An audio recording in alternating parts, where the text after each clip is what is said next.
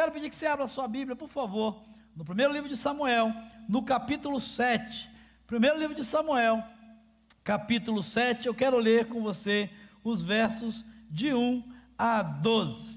Primeiro livro de Samuel, capítulo 7, versículos de 1 a 12. Para que você entenda um contexto, nós estamos falando do momento em que o povo de Israel, o povo de Deus, estava passando por um tempo de sofrimento, de perda e de derrota para os seus arqui-inimigos, os filisteus. Quem não ouviu falar dos filisteus, né? Até mesmo quem não conhece muito da Bíblia, quando fala de filisteu, lembra logo do gigante Golias, ou quando lembra de Golias, o gigante filisteu da história do pequeno pastor Davi. Os filisteus eram, ou são os inimigos, ou foram os inimigos históricos do povo de Israel. E a essa altura, os filisteus haviam ah, roubado a arca da aliança, que simbolizava a presença de Deus no meio do povo, e por conta dos pecados do povo, por conta do distanciamento do povo de Deus, por conta da sua idolatria, porque o povo de Deus havia ah, abdicado, aberto mão de adorar a Deus e tinha negociado o seu relacionamento com Deus. Deus havia se afastado desse povo, ou melhor, eles tinham aberto mão, o povo tinha aberto mão do cuidado de Deus, da graça de Deus e da presença de tudo que Deus era e tinha providenciado para esse povo. E nesse texto que nós vamos ler, de 1 Samuel capítulo 7, nós chegamos no momento onde a arca, que simbolizava a presença de Deus, ela começava o seu caminho de volta para o povo de Deus. Ela havia sido tomada pelos filisteus e ela está sendo trazida de volta uh, para o meio do povo de Deus, ou seja, isso simbolizava que a presença de Deus voltaria a se manifestar no meio do povo que a presença de Deus voltaria a ser uma realidade no meio do povo. E o texto vai uh, nos trazer o relato desse momento exato, a partir do verso 1 do capítulo 7 de 1 Samuel, que diz que os homens de Kiriat Jearim vieram para levar a arca do Senhor. Eles a levaram para a casa de Abinadab, na colina, e consagraram seu filho Eleazar para guardar a arca do Senhor. Samuel subjuga, perdão, a arca permaneceu em Kiriat Jearim muito tempo. Foram 20 anos. E todo o povo de Israel buscava o Senhor com súplicas. E Samuel disse a toda a nação de Israel: Se vocês querem voltar-se para o Senhor de todo o coração, livrem-se então dos deuses estrangeiros e das imagens de Astarote. Consagrem-se ao Senhor e prestem culto somente a Ele, e Ele os libertará das mãos dos filisteus. Assim os israelitas se livraram dos Baalins e dos postes sagrados e começaram a prestar culto somente ao Senhor. Verso 5: E Samuel prosseguiu: Reúnam todo Israel em Mispá, e eu intercederei ao Senhor a favor de vocês. Quando eles se reuniram em Mispá, tiraram a água e a derramaram perante o Senhor. Naquele dia jejuaram e ali disseram: Temos pecado contra o Senhor. E foi em Mispá que Samuel liderou os israelitas como juiz. Quando os filisteus souberam que os israelitas estavam reunidos em Mispá, os governantes dos filisteus saíram para atacá-los. Quando os israelitas souberam disso, ficaram com medo e disseram a Samuel: Não pares de clamar por nós ao Senhor, o nosso Deus, para que nos salve das mãos dos filisteus. Então Samuel pegou um cordeiro, ainda não desmamado, e ofereceu inteiro como holocausto ao Senhor. E ele clamou ao Senhor em favor de Israel e o Senhor lhe respondeu. Enquanto Samuel oferecia o holocausto, os filisteus se aproximaram para combater Israel. Naquele dia, porém, o Senhor trovejou com fortíssimo estrondo contra os filisteus e os colocou em pânico e foram derrotados por Israel. Os soldados de Israel saíram de Mispá e perseguiram os filisteus até um lugar abaixo de Betcar, matando-os pelo caminho. Então, Samuel pegou uma pedra e a ergueu entre Mispá e Sem, e deu-lhe o nome de Ebenezer, dizendo: Até aqui nos ajudou o Senhor. Até aqui nos ajudou o Senhor. Deus e Pai de nosso Senhor Jesus Cristo, que nessa noite cada um de nós possa erguer um altar de gratidão ao Senhor. Que nessa noite, depois desses cinco meses de pandemia, de isolamento, de tantas mudanças, de tantas lutas, de tantas batalhas, ao nos reunirmos como tua igreja nessa noite, cada um de nós possa ter no seu coração o desejo de erguer um altar de gratidão ao Senhor. E que para isso, nessa hora, a tua palavra nos ensine, a tua palavra nos mude, a tua palavra nos desafie, a tua palavra nos transforme e a tua palavra, Deus, nos mostre a vontade do Senhor para cada um de nós, para cada família, para a tua igreja nesse tempo, em nome de Jesus. Amém, amém, amém, amém. Erguendo um altar de gratidão. Erguendo um altar de gratidão. É sobre isso que eu quero uh, ministrar ao seu coração da parte de Deus nessa noite. O texto que nós lemos vai nos dizer no verso 2, que quando a arca do Senhor começa esse caminho de volta, a arca da aliança começa esse caminho de volta, ela é deixada na casa de Abinadab, verso 1 ainda, na casa de Abinadab, e eles colocam, separam Eleazar para guardar a arca do Senhor. Interessante que o nome Eleazar, ele significa Deus é provisão, ou Deus é o poder. É interessante que a volta da, da arca do Senhor, ou arca da aliança, que simbolizava a presença do Senhor, para o meio do povo de Deus, de certa forma vai mudar a história daquele povo, vai mudar os destinos daquele povo. Presença de Deus no meio do povo, a presença de Deus no meio do seu povo e o reconhecimento por parte desse povo que Deus estava entre eles, que Deus era o único Deus vivo, verdadeiro, digno de louvor, digno de adoração digno de dependência, fez com que esse povo mudasse a sua história ou tivesse a sua história mudada por esse Deus. E eu quero começar essa história pelo final. O último verso que nós lemos, o verso 12, vai nos dizer que uh, Samuel, juntamente com o povo, depois desse momento e depois de algumas atitudes que eles tiveram, eles terminaram erguendo um altar de gratidão ao Senhor, uma pedra, um altar uh, e declarando Ebenezer, que significa pedra de ajuda.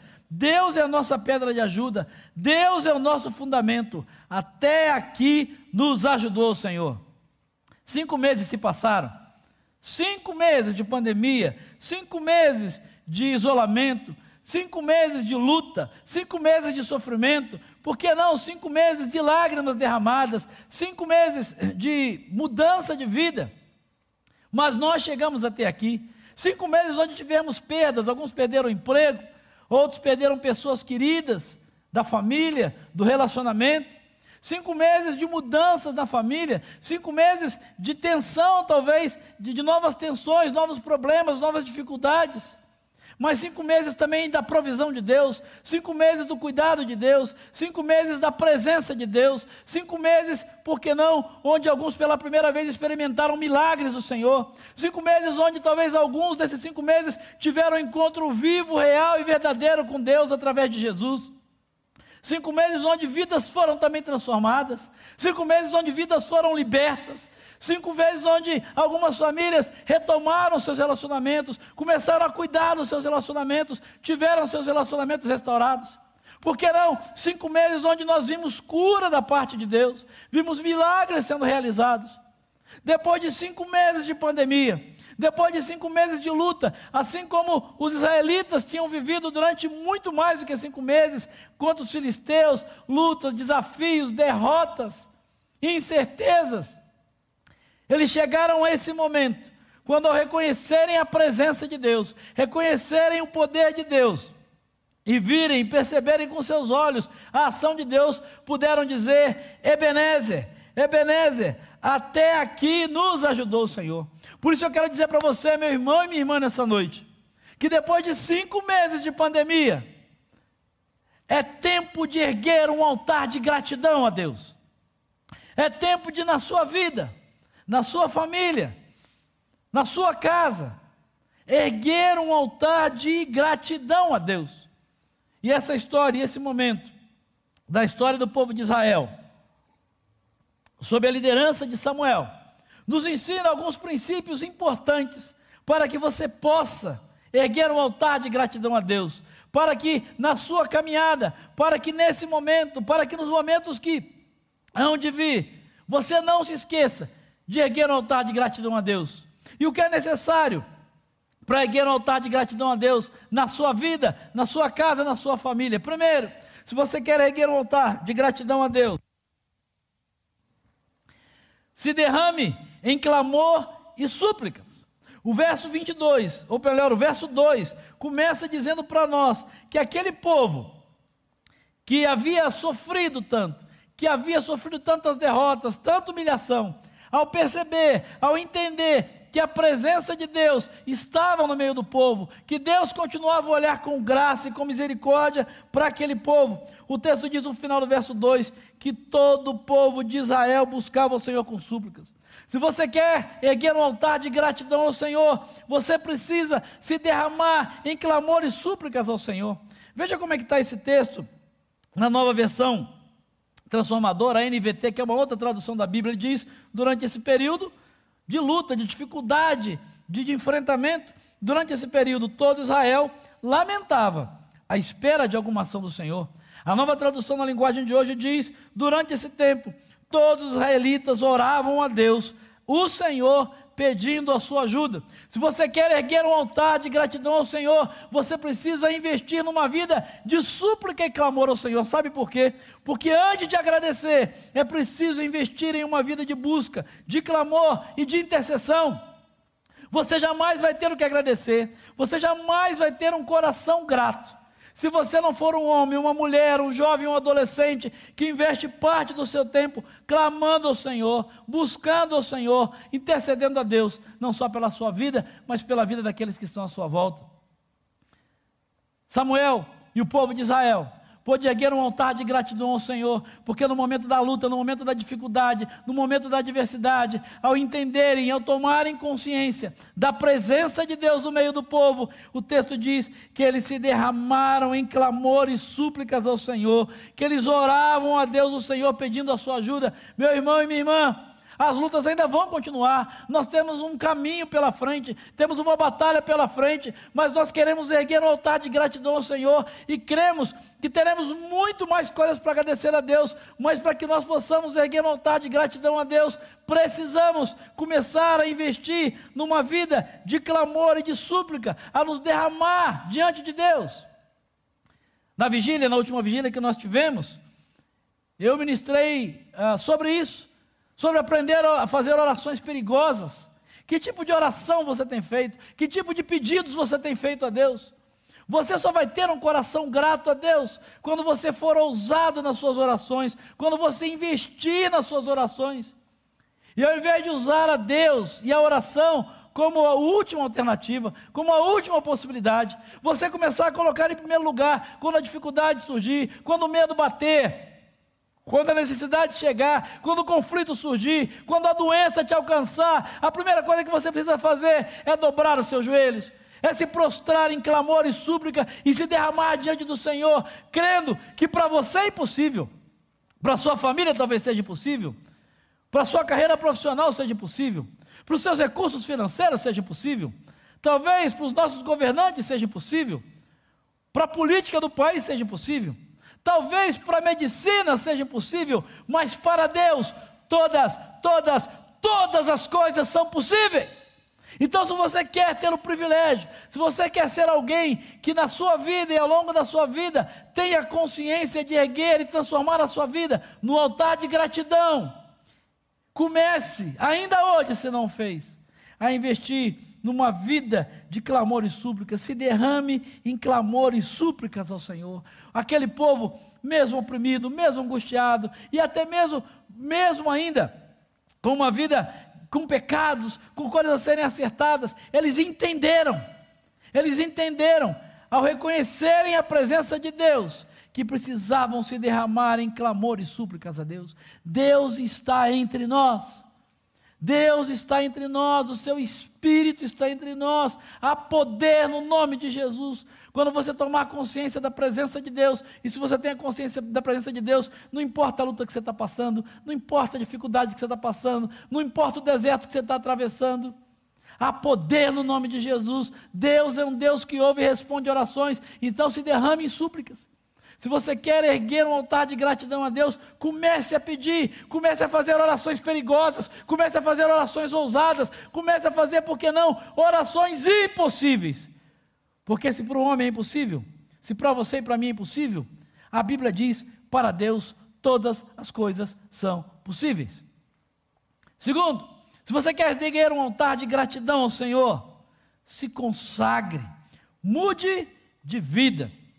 Os versículos 3 e 4 vão nos dizer que Samuel disse a toda a congregação: se vocês querem se voltar para o Senhor de todo o coração, livrem-se então dos deuses estrangeiros, das imagens de Astarote, consagrem-se ao Senhor, prestem culto somente a Ele, e Ele os libertará das mãos dos filisteus. Olha a atitude que o povo, olha a resposta do povo, verso 4. Assim os israelitas se livraram dos balins e dos postes sagrados e começaram a prestar culto somente ao Senhor. Meu irmão, minha irmã, amigo, querido, amiga que está com a gente aqui hoje, se você quer transformar a sua vida e quer erguê-la como um altar de gratidão ao Senhor, se consagra ao Senhor, e consagração é mudança de vida. Sabe, arrependimento de pecados é, e expressão de lealdade ao Senhor eram pré-requisitos para a restauração da bênção divina. Esse povo não adiantava suplicar, não adiantava clamar a Deus, se ele continuava adorando a Deus e a outros deuses, a Baalins, a Astarotes, a outras divindades que existiam na época. Sabe, a restauração da bênção divina, ela passa. É lógico, Deus é misericordioso, Deus é gracioso, mas Deus não tem compromisso com o pecado, Deus não tem compromisso com o coração dividido. Se você quer mesmo erguer a tua vida como altar de gratidão ao Senhor, mude de vida. Sabe a expressão aqui, deuses estrangeiros, que é usada no texto, é um termo genérico para todos os ídolos de Canaã. Aquele povo, apesar de ser o povo de Deus, no seu coração, na sua prática, nas suas atitudes, adorava outros deuses, adorava outras coisas, em nome de Jesus. Se você quer erguer um altar de gratidão a Deus na sua vida, jogue fora os ídolos. Sabe o que, que são ídolos? Ídolo é tudo aquilo que você coloca no lugar de Deus no seu coração. Ídolo é tudo aquilo que você coloca no lugar de Deus no seu coração. Pode ser o dinheiro, pode ser a sua família, pode ser os seus filhos, pode ser a sua carreira, pode ser o futebol, pode ser você mesmo, o seu ego, a sua vaidade. Sabe o que o texto está dizendo? Que não era somente para eles se afastarem dos deuses falsos, mas era além disso, era para que eles voluntariamente se voltassem para Deus. Se você quer ter o privilégio, se você quer nessa noite erguer um altar de gratidão a Deus, quer que a sua vida seja um altar permanente de gratidão a Deus, tome a decisão de consagrar a vida ao Senhor. Pare de viver uma vida dividida.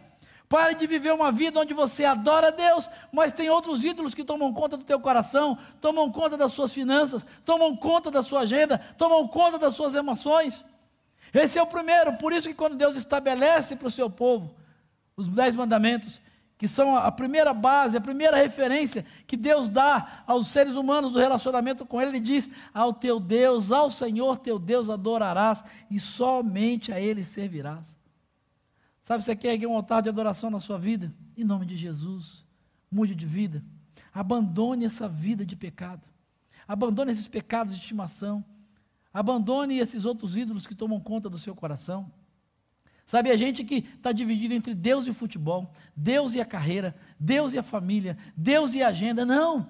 Deus precisa ser o primeiro na sua vida. Deus precisa ter a prioridade do teu tempo, Deus precisa ter a prioridade das tuas finanças, Deus precisa ter a prioridade da sua agenda, Deus precisa ter a prioridade das tuas emoções. Nesse tempo de pandemia, nesse tempo de luta, nesse tempo de dificuldade, quem são os ídolos que roubaram o seu tempo de Deus e têm roubado o seu tempo de Deus?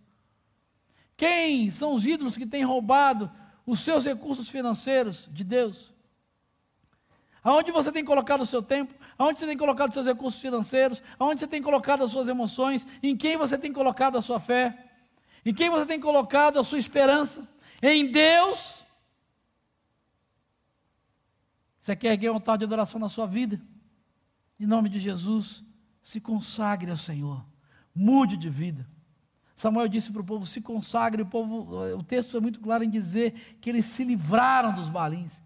É hora de renunciar, de quebrar esse vínculo maldito. Sabe por quê? Porque Deus não divide a sua glória com ninguém. Se você quer que a sua vida, que a sua família, que o seu casamento, que o seu lar seja um altar de gratidão a Deus, você precisa consagrar sua vida ao Senhor, consagrar seu casamento ao Senhor, consagrar seus filhos ao Senhor, consagrar o seu lar ao Senhor, consagrar os seus bens ao Senhor. E dizer: Senhor, é do Senhor, veio do Senhor e é para a glória do Senhor. Sabe por quê? Porque Deus não tem rivais. Deus não tem sócios e não tolera nenhum tipo de compromisso com outros deuses. Terceiro, você quer erguer um altar de adoração, um altar de gratidão ao Senhor? Não abra mão da experiência comunitária. Verso 5, o texto diz que Samuel dá uma ordem ao povo, ele diz: reúnam-se, reúnam todo Israel em Mispá, e eu intercederei em favor de vocês. Samuel ele reúne o povo para um encontro de oração em Mispá. Ele podia dizer, ó, cada um na sua família, cada um na sua casa, né, vocês fiquem por aí, eu vou orar e Deus vai responder. Ele diz: não, não, não. Nós precisamos estar unidos, nós precisamos estar juntos. Mispá foi o lugar da reunião da Assembleia Nacional de Israel em algumas ocasiões. É um lugar marcado na Bíblia onde o povo de Deus se reúne para clamar, para buscar, para tomar decisões importantes. Porque para erguer um altar de gratidão a Deus, para erguer a sua vida como altar de gratidão a Deus, você não pode abrir mão da experiência comunitária. Ninguém enfrenta batalha sozinhos, ninguém vence batalha sozinho, ninguém passa pelo vale da sombra da morte sozinhos e, e sobrevive. A Bíblia vai nos ensinar e vai nos falar da importância da experiência comunitária. Sabe, para transformar a sua vida no altar de gratidão a Deus, é preciso que você dê valor à comunhão é preciso que você dê valor à adoração coletiva, à intercessão comunitária. É disso que é permeado o Novo Testamento, mas desde o Antigo Testamento, Deus está ensinando isso para o seu povo. Ele diz: reúnam-se, reúnam-se, reúnam-se para orar, reúnam-se para clamar, reúnam-se para adorar. Não é por acaso que o Senhor Jesus, quando esteve entre nós, o que, que ele disse para nós? Onde estiverem dois ou três reunidos em meu nome, ali eu estarei. A arca simbolizava a presença do Senhor. Jesus Cristo é a presença encarnada de Deus entre nós. E ele disse: Vocês querem experimentar a minha presença? Querem experimentar o meu poder? Querem ter a certeza que eu estou entre vocês? Reúnam-se, não abram mão da experiência comunitária. É interessante que o próprio Samuel, e no Antigo Testamento, existe essa função sacerdotal, o sacerdote que orava pelo povo, que intercedia pelo povo, ele diz: reúnam-se e eu vou orar por vocês. Samuel era filho da oração, Samuel era resultado de um milagre de oração da sua mãe Ana. Você conhece a história, se não conhece, eu recomendo que você leia. Ele diz: Eu quero orar por vocês. Mas no Novo Testamento, nós vamos perceber que nós somos sacerdotes. A palavra de Deus vai nos dizer que nós somos o sacerdócio real, nós somos sacerdotes uns dos outros. É por isso que no Novo Testamento a Bíblia está repleta de mandamentos recíprocos. A Bíblia está dizendo: olha, vocês querem experimentar o melhor de Deus, querem experimentar a presença de Deus, vocês querem ter motivos para agradecer a Deus, ver vitórias, ver milagres, ver conforto, ver renovo, ver a manifestação de Deus e erguer um altar de gratidão a Deus. Orem uns pelos outros. Se alegrem com os que se alegram, chorem com os que choram, perdoem uns aos outros, suportem uns aos outros, uns aos outros. Sabe, a igreja, o evangelho, o cristianismo, a caminhada com Deus em tempos de pandemia não pode ser uma experiência solitária. A Bíblia nos ensina no Antigo e no Novo Testamento que para que nós tenhamos motivos e para que nós sejamos altares de gratidão a Deus e tenhamos sempre motivo para agradecer a Deus, nós não podemos abrir mão da experiência comunitária, nós não podemos abrir mão dessa experiência que nós estamos vivendo aqui. Os israelitas tinham entendido isso, eles não queriam mais entrar numa batalha, a menos que alguém orasse por eles. No Antigo Testamento existe a figura do sacerdote. No Novo Testamento, nós somos sacerdotes uns dos outros. Se você quer erguer um altar de gratidão a Deus, você precisa aprender e ser desafiado a não abrir mão da experiência comunitária. Seja num grupo pequeno, com 3, 5, 10, 12 pessoas que se reúnem ao longo da semana, ou seja nesse grande ajuntamento que nós fazemos semanalmente aqui. Sabe, ao contrário de lutas anteriores, se você depois observar o capítulo 4 de 1 Samuel, você vai perceber que o povo tinha lutado dependendo cada um de si, dependendo das suas forças. Eles usavam a arca como um amuleto mágico e tinham sofrido derrotas terríveis, não tinham o que agradecer, porque tinham aberto mão da experiência comunitária, tinham aberto mão do poder da oração. Mas eles agora, a uma só voz, numa só fé, no mesmo espírito. Eles queriam e tinham certeza que deveriam depender única e exclusivamente do poder de Deus por meio da oração comunitária, da oração uns pelos outros. Sabe, a minha oração, meu desejo, é que aquilo que nós iniciamos cantando aqui nessa noite seja uma realidade na sua vida. Nós estamos aqui, tão sedentos de Ti. Venha, ó Deus, venha, ó Deus. Não é eu estou aqui sedento de Ti. Senhor, vem me incendiar. Eu, eu, não, não, não, não, não. Se você quer que a sua vida seja um altar de gratidão, erguido ao Senhor, não abra mão de orar pelos outros, de pedir oração aos outros de cuidar dos outros, se permitir ser cuidado por outras pessoas. Ontem eu conversava com uma pessoa, ontem no final da tarde, e disse isso para ele. Eu falei, meu irmão, nós precisamos uns dos outros. Nós precisamos mais disso aqui que nós estamos vivendo. Nós precisamos disso aqui, estar tá junto, conversar.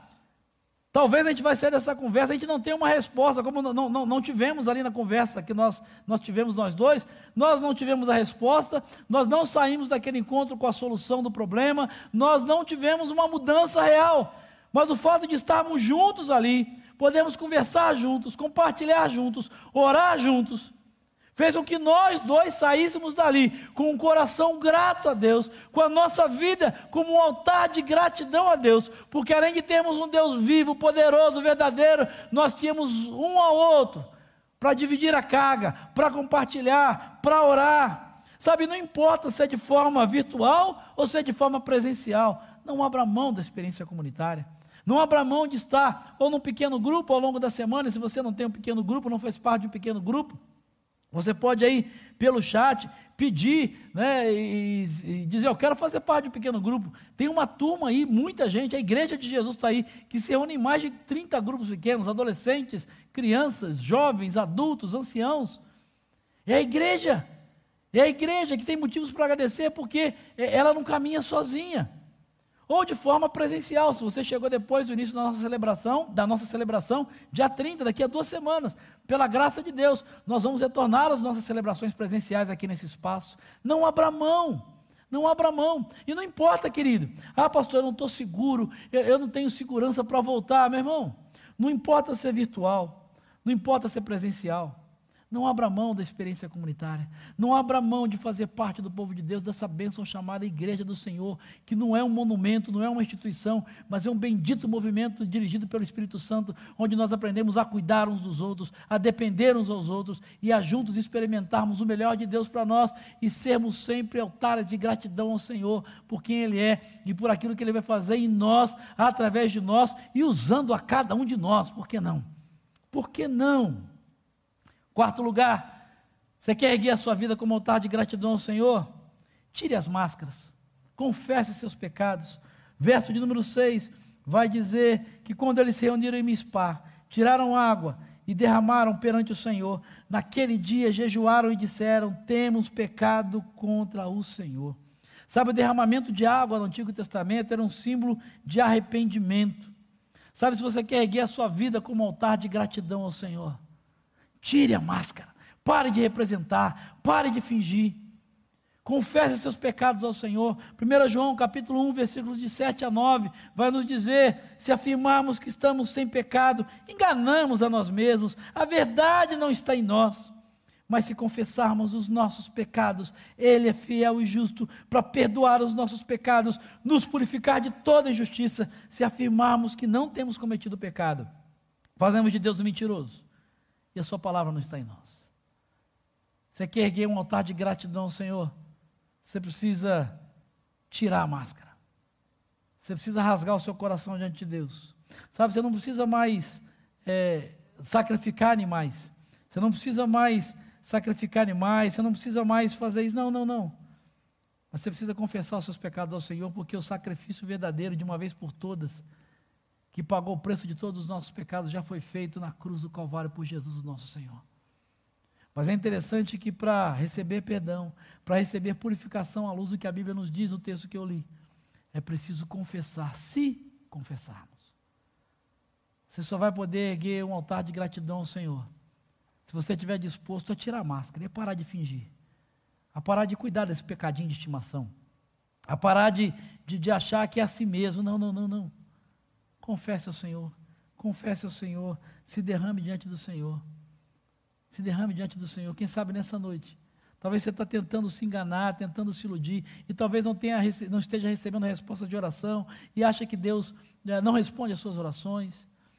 Você não entende, parece que Deus está tão distante, você não consegue sentir a presença de Deus. Talvez depois de cinco meses de pandemia, você diz, ah pastor, erguei um altar de gratidão, mas eu não tenho motivos para agradecer. Eu não consigo perceber a presença de Deus. Quem sabe? Quem sabe? Talvez sejam pecados não confessados, que estejam roubando a alegria do seu coração, estejam cegando os seus olhos, impedindo você de ver a presença e a glória, a graça e o amor de Deus à sua disposição. À sua disposição. Sabe? É o próprio Deus que vai dizer. A mão do Senhor não está encolhida para que não possa abençoar você. Nem o ouvido dele não está fechado para que não possa ouvir o seu clamor. Mas ele diz através do profeta Isaías: os seus pecados fazem separação entre você e o seu Deus. Deus quer liberar toda sorte de bênção, como nós cantamos aqui nessa noite, que já está na Sua palavra. Ele quer abençoar você, a tua família, os filhos de teus filhos, a tua entrada, a tua saída. Ele quer isso, ele deseja isso, ele liberou isso. Mas se existem pecados não confessados na sua vida, você não terá condições de erguer e transformar a sua vida no altar de gratidão a Deus, porque Deus não tem aliança com homens e mulheres que não confessam seus pecados, que não choram seus pecados, que não reconhecem seus pecados, que não lamentam os seus pecados. Quinto, você quer erguer um altar de gratidão ao Senhor? Enfrente os seus medos, enfrente os seus medos. Versículo de número 7 vai dizer que quando o povo tomou essa decisão, quando o povo tomou essa atitude, os filisteus se levantaram. Os inimigos, quando souberam que os israelitas estavam reunidos em Mispá, eles saíram para atacar o povo de Deus. Deixa eu dizer uma coisa para você. O encontro dos israelitas chamou a atenção dos inimigos e fez com que os inimigos iniciassem um ataque.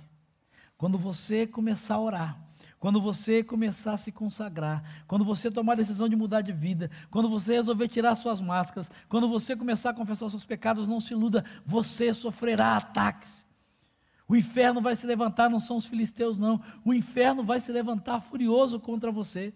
Porque Efésios capítulo 6, versículos 12, 3, 12 e 13 diz: a nossa luta não é contra pessoas, mas contra os poderes e autoridades, contra os dominadores desse mundo de trevas, contra as forças espirituais do mal nas regiões celestes. Por isso, vistam toda a armadura de Deus, para que possam resistir no dia mal e permanecer inabaláveis depois de terem feito tudo. Vença o seu medo, vença os seus medos.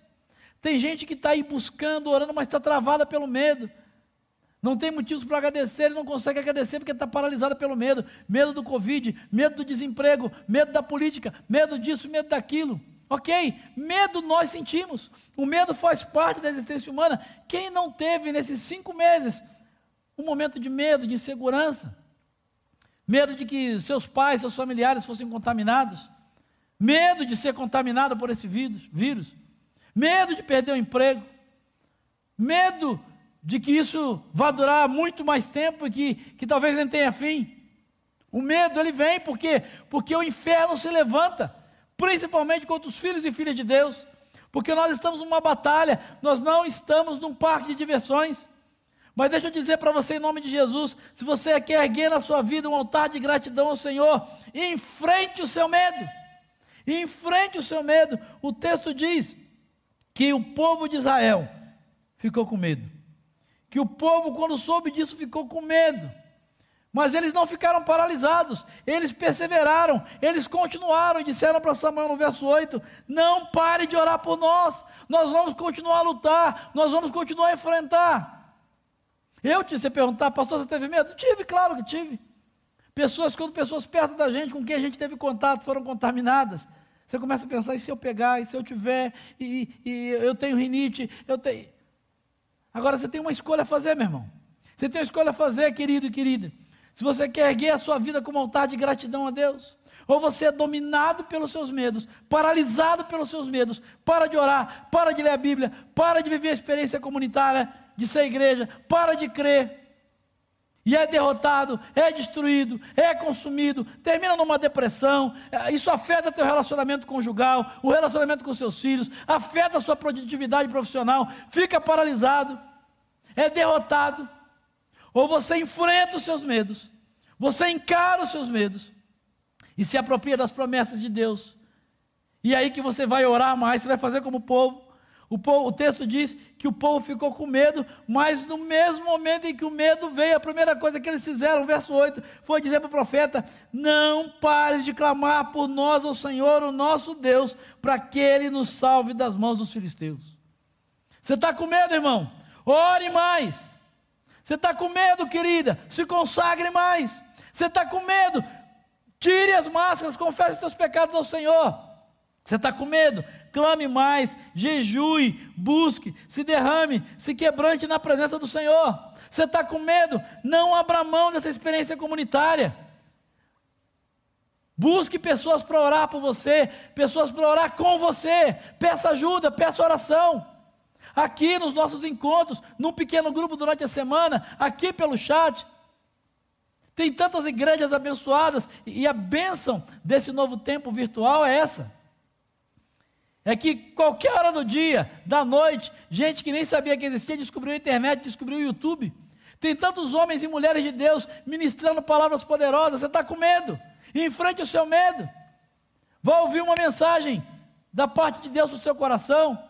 Pega lá o seu aplicativo, ou YouTube, ou rádio, seja lá o que for, nem sei se a gente tem rádio mais hoje em dia, seja lá onde for. Coloque um louvor lá no MP3, MP4, MP5, sei lá, MP quanto. Enche a sua casa de adoração, de louvor. Enfrente os seus medos. Enfrente os seus medos. Porque se você não, não enfrentar os seus medos, queridos, você vai ser consumido por ele, você vai ser derrotado por ele. Não se iluda, você vai ser morto e destruído por ele. Mas Deus quer que você erga um altar de gratidão a Ele. Deus quer responder a tua oração, Deus quer manifestar a presença dEle para você, Deus quer derramar graça sobre a sua vida.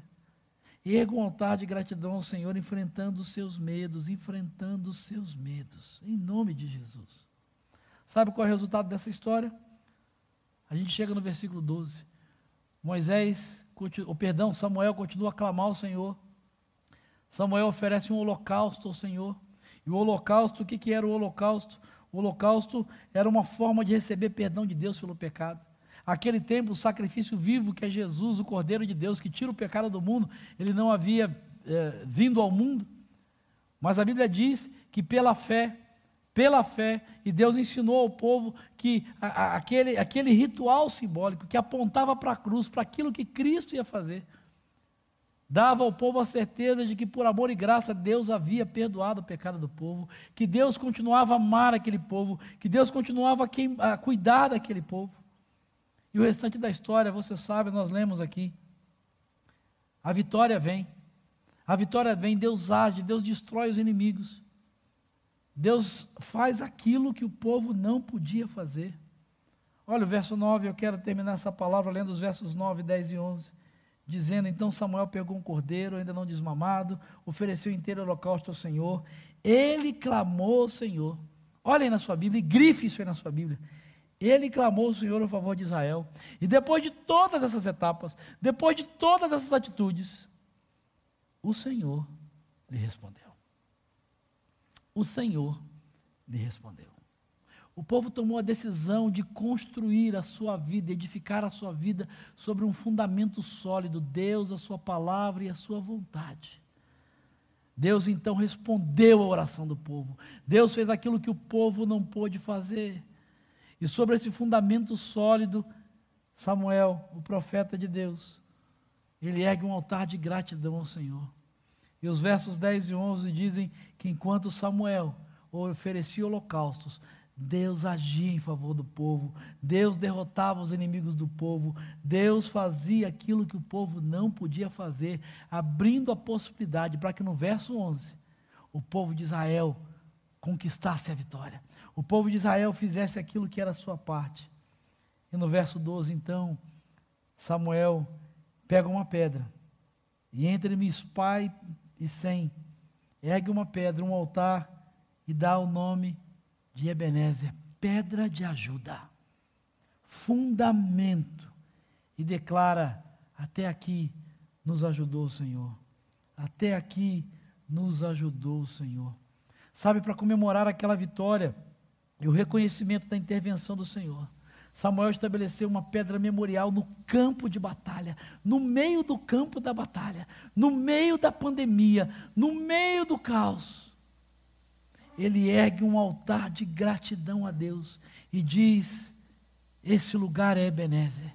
Esse lugar é um marco de que Deus é o nosso fundamento, Ele é a nossa pedra de ajuda. Ele ergueu um altar de pedra, mas a palavra de Deus nos diz, tempos depois, Pedro, na sua primeira carta, no capítulo 2, versículo 5, ele diz que nós, ele diz vocês também, estão sendo utilizados como pedras vivas na edificação de uma casa espiritual, um altar vivo para serem sacerdócio santo, oferecendo sacrifícios espirituais aceitáveis a Deus por meio de Jesus Cristo. Eu sou essa pedra. Você é essa pedra. Fundamentada e construída sobre Jesus, o nosso Senhor. O que Deus espera é que nós, como pedras vivas, tomemos a decisão de transformar a nossa vida no meio do campo de batalha, no meio das lutas, tomando as atitudes certas, que nós juntos possamos construir um altar de gratidão a Deus, um altar de gratidão com a nossa própria vida, Deus. Pedro vai dizer, 1 de Pedro 2,5: Vocês estão sendo utilizados como pedras vivas na edificação de uma casa espiritual, um altar espiritual, para oferecerem, para serem sacerdócio santo, oferecendo sacrifícios espirituais aceitáveis a Deus por meio de Jesus Cristo. A minha oração nessa noite, meu irmão e minha irmã, é que você erga um altar de gratidão a Deus com a sua própria vida. A vitória em Ebenezer foi tão decisiva que os filisteus não fizeram mais ataques contra os israelitas durante todo o período que Samuel foi juiz. E é interessante, e eu termino essa palavra dizendo para você, né? A expressão de, de, de Samuel é Ebenezer. Até aqui nos ajudou o Senhor. Mas e o futuro? E talvez você esteja se perguntando: tá bom, pastor, nós vamos erguer um altar de gratidão a Deus e o futuro? Depois você lê os versos de 13 a 17. O texto diz que Deus continuou a agir em favor daquele povo. Deus continuou a trabalhar na vida daquele povo. E os filisteus jamais, jamais, jamais fizeram ataques contra os israelitas durante todo o período que Samuel liderou e que o povo permaneceu fiel a essas decisões e escolhas. Durante todo o povo, tempo que aquele povo decidiu transformar a sua vida no altar de gratidão ao Senhor investindo em se derramando em clamor e súplicas, consagrando diariamente a sua vida ao Senhor, mudando de vida, não abrindo mão da experiência comunitária, tirando diariamente as suas máscaras diante do Senhor, confessando os seus pecados, enfrentando ousadamente no poder do Espírito os seus medos, demonstrando a sua gratidão a Deus por quem ele era, por aquilo que ele tinha feito e pela fé, na convicção daquilo que ele ainda iria fazer. Que nessa noite você receba de Deus essa palavra. Que você comece a transformar a sua vida e erga no seu coração, na sua casa, com a sua família, um altar de gratidão a Deus. Cinco meses depois de pandemia. Talvez você chegou aqui só com motivos para reclamar, reclamar, reclamar. Não, não, não, não. Se você tomar as atitudes corretas, eu não tenho a menor dúvida que nessa hora o Espírito Santo de Deus vai trazer a sua memória motivos para agradecer para poder dizer como Samuel e o povo, Ebenezer, pedra de ajuda. Cinco meses, oh Senhor, mas até aqui o Senhor nos ajudou. Até aqui o Senhor nos ajudou. E o futuro? O Senhor continuará conosco. A presença de Deus continuará em nós. A presença de Deus continuará entre nós. A presença de Deus continuará a fluir através de nós. E Ele continuará a ser a nossa pedra de ajuda. E nessa noite você toma a decisão de construir a sua vida no Senhor, um firme fundamento. E que você construiu na sua vida, edifique na sua vida um altar de gratidão. Obedeça a Deus em cada etapa. Erga um altar de gratidão com a sua própria vida ao Senhor. Porque só Ele é digno. Só Ele é digno. Só ele diga.